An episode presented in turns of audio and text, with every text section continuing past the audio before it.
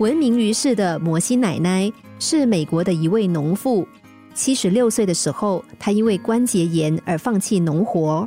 这时，她又给了自己一个新的人生方向，她开始了梦寐以求的绘画。八十岁的时候，摩西奶奶到纽约举办个人画展，引起了意外的轰动。她活了一百零一岁，一生留下来的绘画作品有六百多幅。在生命的最后一年，还画了四十多幅画。不但如此，摩西奶奶的行动也影响到了日本大作家渡边淳一。渡边淳一从小就喜欢文学，可是大学毕业之后，他一直在一家医院里工作，这让他感到很不自在。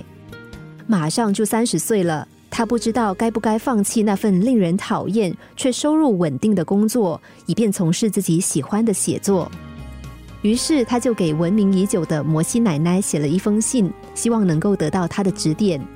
摩西奶奶很感兴趣，当下就给他寄了一张明信片。他在上面写下这么一句话：“做你喜欢做的事，上天会高兴的帮你打开成功之门，哪怕你现在已经八十岁了。”人生是一段旅程，方向很重要。每个人都可以掌握自己人生的方向，找到人生方向的人是最快乐的人。他们在每天的生活中体验这些，追求一种能够让他们愉悦和满意的生活。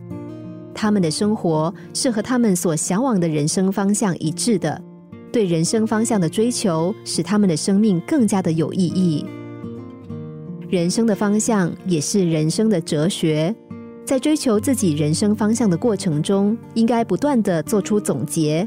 这并不是说你正处于一个人生的危急关头，不得不在你未来的目标和你的职业道路之间做出一个选择，而是从一开始就给自己选定人生的方向，这才是最关键的人生问题。心灵小故事，星期一至五晚上九点四十分首播，十一点四十分重播。重温 Podcast，上网 U F M 一零零三 t S G。